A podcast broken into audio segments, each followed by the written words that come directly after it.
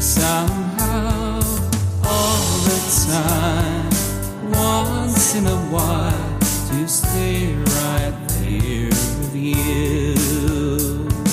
And if I had a wish you could see, it would be that you're with me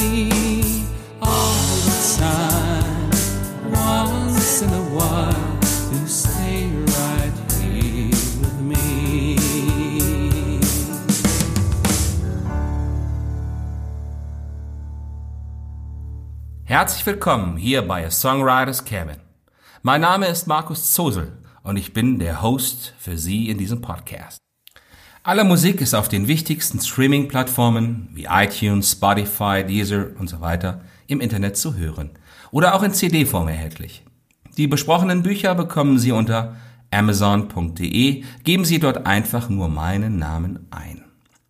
Aktuelle und allgemeine Informationen finden Sie auf der offiziellen Website unter www.markus-zosel.com. Auch dort freue ich mich, Sie begrüßen zu dürfen.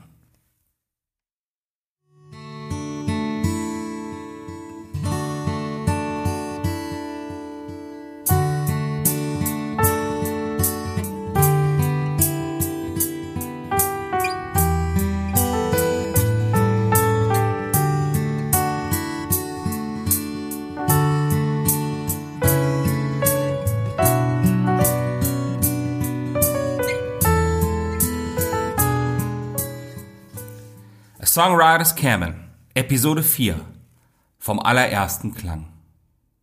Die Gedanken, die wir uns in dieser Episode machen, müssen rein spekulativ verbleiben.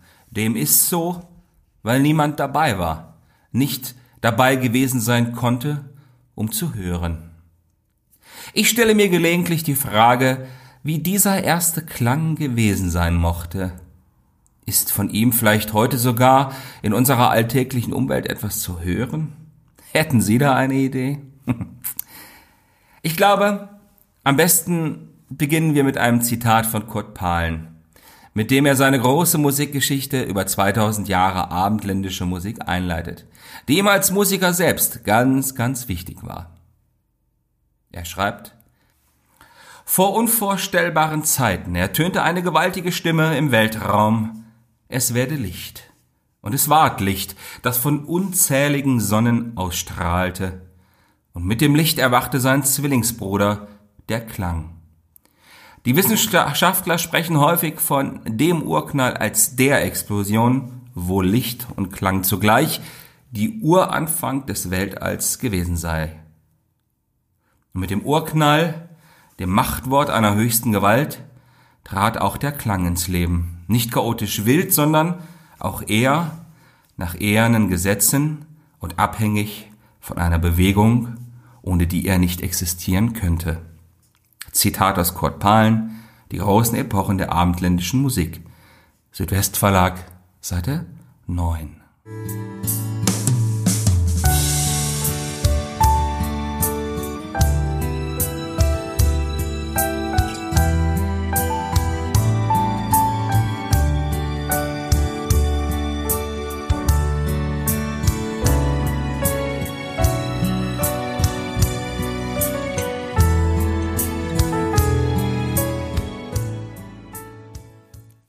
Bei Musik ist es im Allgemeinen ja so, dass jeder Mensch irgendwie doch mitreden kann.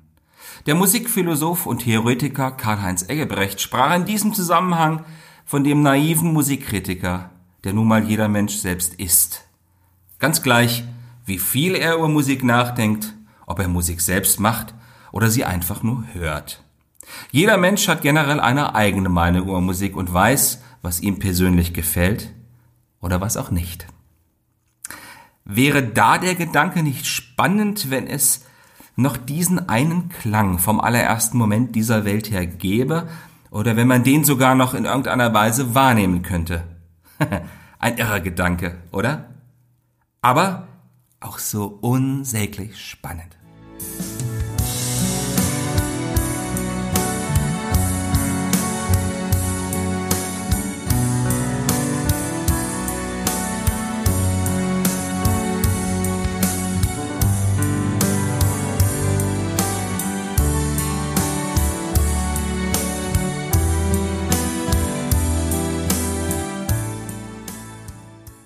Isaac Asimov, einer der berühmtesten Wissenschaftsautoren des vergangenen Jahrhunderts, erklärte auf astronomischer Ebene, dass der Widerhall dieses ersten und übermächtigen Klanges noch heute wahrnehmbar ist, wenn auch nur über Teleskope, die tief in den Weltraum hinein horchen. Er schreibt, wir können den Urknall nicht sehen. Das betrifft nur das Licht.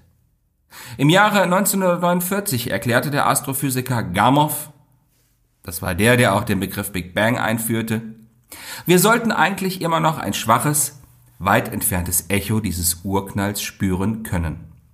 Als Folge dieser 17 Milliarden Jahre alten Explosion sollten uns extrem kurzwellige Radiowellen erreichen können. Quelle Isaac Asimov, Die Wunder des Kosmos und der Erde, Knauer, 1994.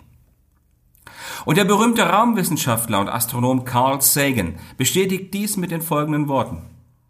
Die letzten Spuren besagten Feuerballs, die von allen Teilen des Himmels ausgehende kosmische Hintergrundstrahlung, kann heutzutage mit Radioteleskopen aufgespürt werden. Sie blieb erhalten. Quelle Carl Sagan, Unser Kosmos, Bechtermünz Verlag 1996.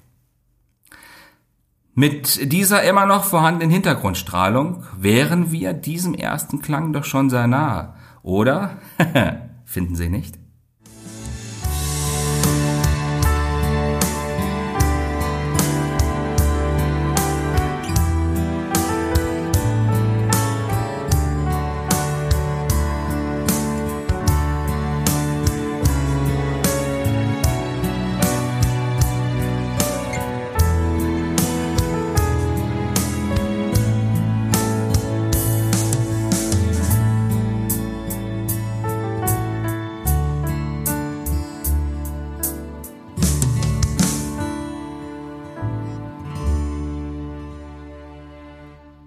Ich persönlich meine diesen Urklang in seinen vielfältigen Ausprägungen draußen in der Natur, in all ihren diversen Klängen, immer noch eher instinktiv wahrnehmen zu können.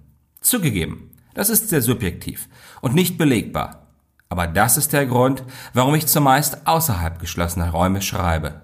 Dort bin ich diesem Gefühl und diesem Phänomen am nächsten. Und genau das ist mir wichtig. Ich hoffe, dieser kleine philosophische Ausflug auf den Spuren des ersten Klanges dieser Welt hat Ihnen etwas Freude bereitet. Und falls Sie selbst Interesse bekommen haben, recherchieren Sie doch einfach weiter. In diesem oder einem ganz eigenen Thema. Die Anzahl davon ist ja beinahe unermesslich und reichhaltig für jeden von uns. Seien Sie auch bei der nächsten Episode von A Songwriters Cabin wieder Gast. Bis dahin wünsche ich Ihnen alles Gute und verbleibe mit besten Grüßen. Ihr Markus Sosel.